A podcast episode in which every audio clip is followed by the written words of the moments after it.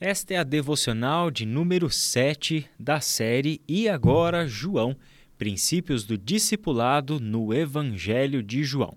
Vamos conversar hoje sobre a mulher samaritana e o seu encontro com o Messias. O texto do dia é João, capítulo 4, do versículo 1 até o versículo 42.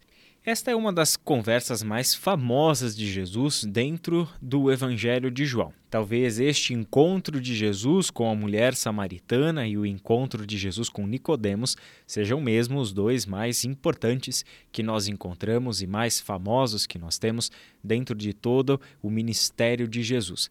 No entanto, ele é um encontro que mostra para gente algo tremendamente importante de discernirmos acerca do discipulado. Lá na pregação do Luiz Riscado, no início da série, aprendemos que existe uma grande diferença entre nos relacionarmos com Jesus pela lógica do cliente e pela lógica do discípulo. A lógica do cliente é que Jesus nos oferece um serviço, a salvação, o bem-estar, a vida eterna, o perdão dos pecados ou alguma coisa que nos traga um benefício, de modo que a nossa contrapartida nada mais é do que oferecemos algum tipo de pagamento. Este pagamento pode ser o nosso dízimo, a nossa presença nos cultos, a nossa própria leitura bíblica ou até mesmo vida devocional pode ser vistos como instrumentos de sacrifício para mantermos uma relação de clientela com Jesus. No entanto, os evangelhos nos mostram que esta relação é inexistente, doentia. É uma relação que não pode se sustentar dentro da perspectiva do discipulado. E a razão disso é muito simples. Jesus nos chama para aprendermos a viver com Ele. Ele nos concede a vida e nos concede a sabedoria para vivermos esta vida. É exatamente nisso que consiste o discipulado de Cristo Jesus. Bom, o que tudo isso tem a ver com João 4, de 1 a 42. A famosa conversa de Jesus com a mulher samaritana, que deve ser o seu texto de leitura hoje. Não se esqueça, nós não temos como ler os 42 versículos aqui, fica para a sua leitura aí. Mas leia esta conversa na perspectiva de quem está iniciando, tendo um primeiro contato com Jesus. Neste primeiro contato, nós poderíamos pensar que Jesus tem um tremendo de um interesse de convencer as pessoas a andarem com ele. Talvez Jesus, por estar nesse mundo para fazer discípulos, deveria facilitar este processo de pessoas seguirem-no. No entanto, Jesus, de novo, não está aqui fazendo clientes, ele está neste mundo fazendo discípulos. E um elemento fundamental do discipulado é que na caminhada com Jesus nós seremos inevitavelmente e por várias vezes confrontados com o nosso pecado. O nosso pecado tem a ver com todas aquelas marcas que nós já carregamos nos nossos hábitos, na nossa conduta, nos nossos padrões de pensamento, nos nossos desejos e nas nossas ações que são contrárias à vontade de Deus. A maior parte desses pecados que cometemos, nós estamos totalmente conscientes das coisas que fazemos e vamos aprendendo biblicamente que certas coisas não agradam a Deus e que devem ser deixadas de lado. A jornada do discípulo é constantemente um morrer para si e um ressurgir aquilo que aconteceu com você e comigo nas águas do batismo, como uma representação da morte para este mundo e os seus valores e o renascimento com Cristo, isso deve ser vivido na nossa experiência diária.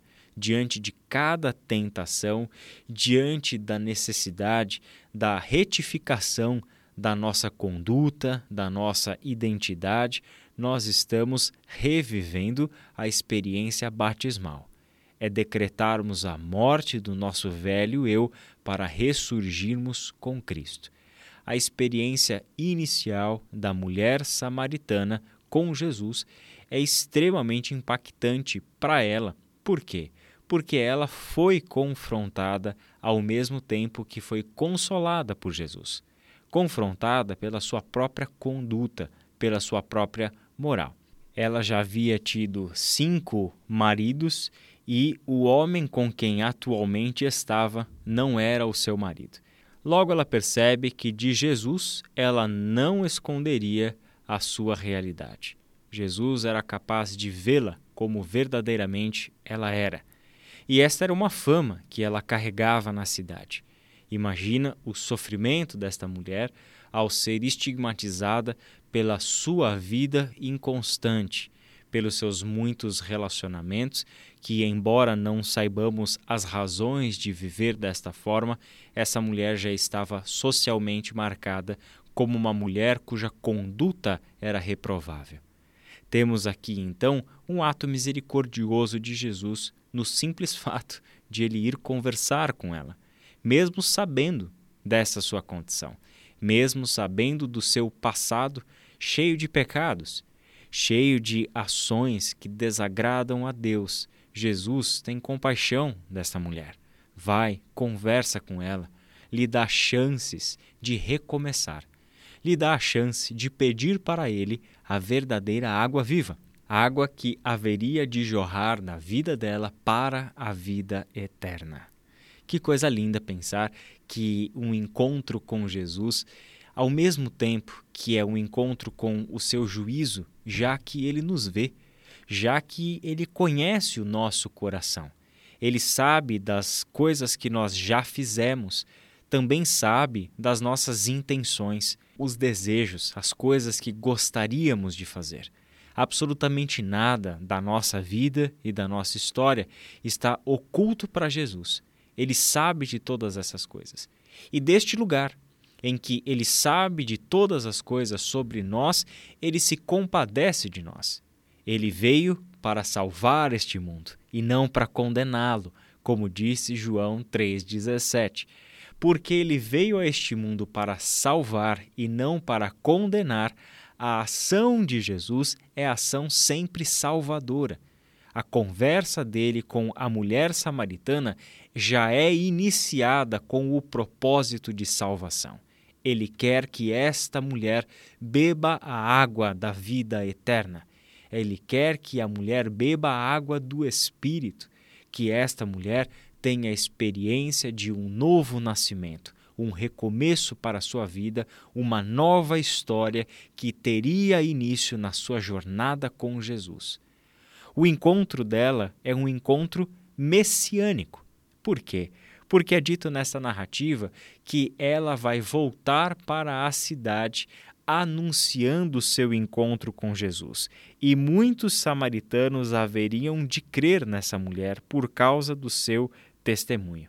Jesus se revela a ela como o Messias e ela se torna uma anunciadora deste Messias entre os samaritanos, de modo que muita gente crê em Jesus e é salva por causa do testemunho desta mulher.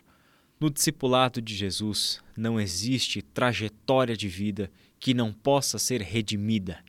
Não existe história que não encontre em Jesus a oportunidade do recomeço.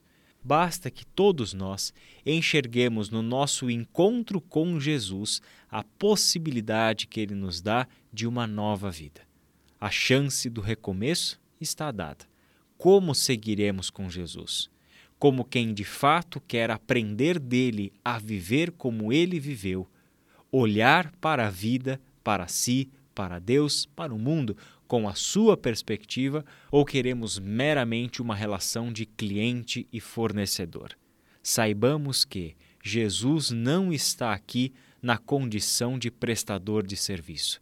Ele está aqui como o Messias aquele que é o enviado de Deus para a redenção de todas as coisas, para que tudo seja reconciliado com Deus por meio do seu filho.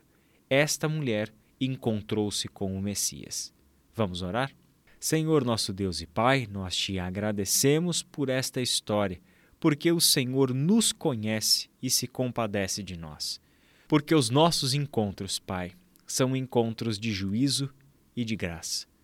Senhor, traz a nós o juízo ao nos mostrar quem somos, ao nos revelar o que temos feito que desagrada ao Senhor, que não está de acordo com a Sua vontade. ao mesmo tempo, o Senhor chega a nós com graça.